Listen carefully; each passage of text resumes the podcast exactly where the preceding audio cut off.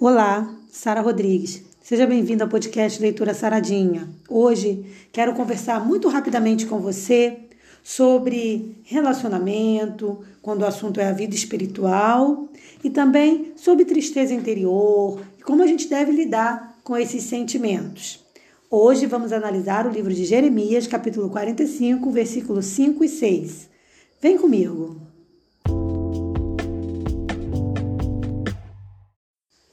Em Jeremias, capítulo 45, versículo 5, lemos o seguinte: E procuras tu grandezas para ti mesmo? Não as procures, porque eis que trarei mal sobre toda a carne, diz o Senhor. Porém, te darei a tua alma por despojo em todos os lugares para onde fores.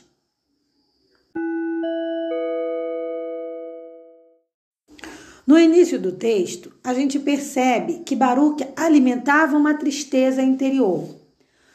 A sua jornada como escriba não era fácil, nada, nada fácil. Mas assim como Jeremias sofria com a muito possível destruição de Jerusalém, Baruch também sofria.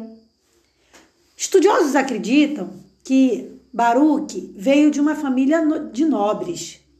Isso por conta de seu irmão exercer o cargo de um dos oficiais da corte do rei Zedequias. Baruque abandonou tudo para seguir Jeremias, mas as coisas não, não seguiram como ele esperava. Então, as circunstâncias ruins levavam Baruque a esmorecer na fé.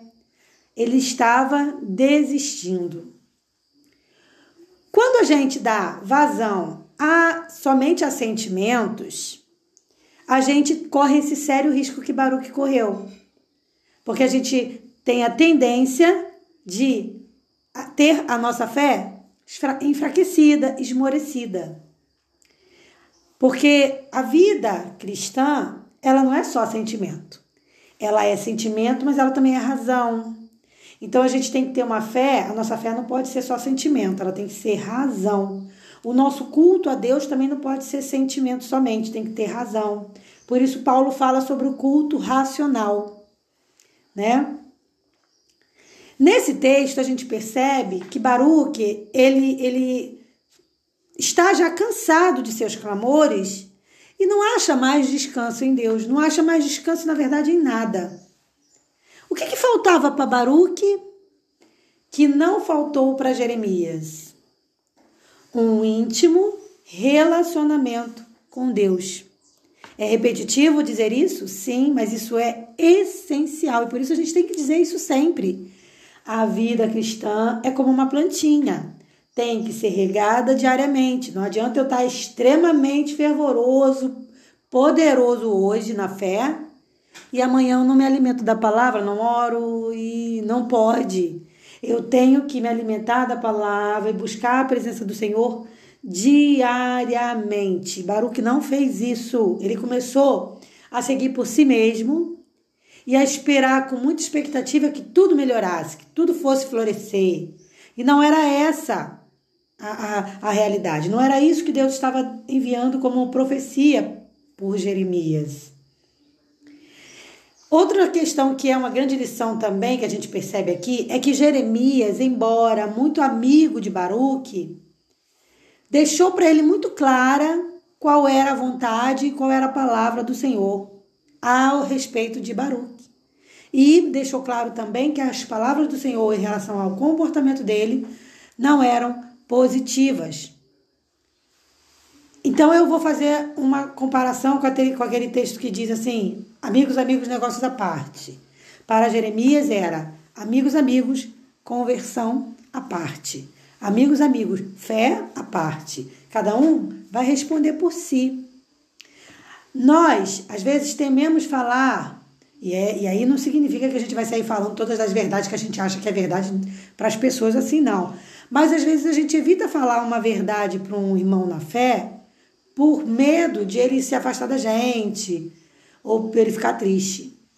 Quando Deus nos dá uma palavra de admoestação, assim como quando ele dá uma palavra de, de alegria, de, de bênção, a gente tem que falar para quem ele mandar, mas falar com amor. Então aqui a gente entende que, embora Jeremias fosse muito amigo de Baruque, ele percebeu que Baruque estava esmorecendo na fé e, usado por Deus, o alertou. E isso o amigo deve fazer.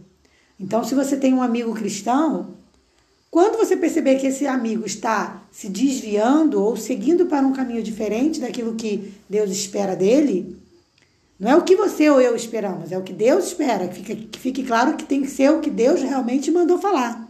A gente deve dizer com amor, mas deve dizer. Então, sim, amigos, amigos, conversão, consagração, fé à parte. E essa é só uma das lições que a gente aprende nesse texto. Se você quiser aprender um pouco mais, eu te aconselho a ler um livro que é, é bem pequenininho. Esse capítulo só tem cinco versículos mesmo, que é Jeremias 45. Então você vai ler ali do capítulo 1 ao capítulo, perdão, do versículo 1 ao versículo 5, e você vai ver ali a palavra que Jeremias traz para Baruque, para que ele se atente ao risco que está correndo a sua fé. Isso também é uma demonstração de amor. Que Deus abençoe seu dia, que a gente possa colocar essa lição em prática, isso é para mim também. E que nosso final de semana seja rica, ricamente abençoado. Um forte abraço e até o nosso próximo podcast. Paz.